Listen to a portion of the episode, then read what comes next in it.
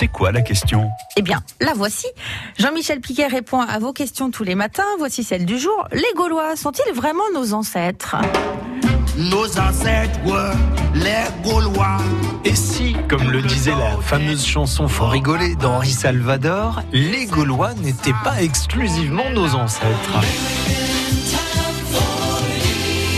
C'est qui les Gaulois? Comment est-ce qu'on les définit? Quel territoire occupaient-ils Est-ce que les Gaulois, c'est un ou plusieurs peuples? Il s'appelle Svi. Ce n'est pas Xvi. Eh bien, en fait, les Gaulois, c'est une multitude de peuples, un véritable melting pot. Ça veut dire 16. Ils sont fous, ces Bretons. Ce ne sont pas des chiffres bretons, ce sont des chiffres romains. Hein? Alors, ils sont fous, ces Romains.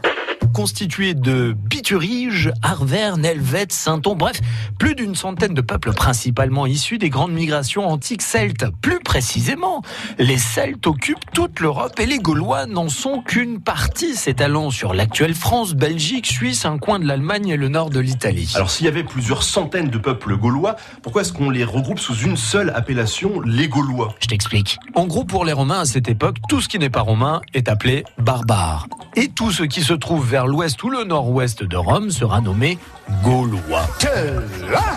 Oh, et puis, il y a bien une autre raison. Le roman national, la Troisième République française. En effet, à la fin du 19e siècle, pour développer le patriotisme, créer un sentiment d'appartenance et de fierté française, on enseigne aux écoliers comment devenir de parfaits citoyens, et ce malgré leurs identités régionales. Et voilà comment nous sommes devenus tous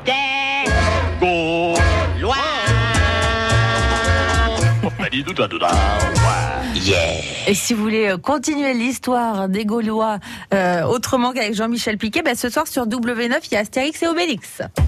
C'est quoi la question? À réécouter maintenant sur FranceBleu.fr.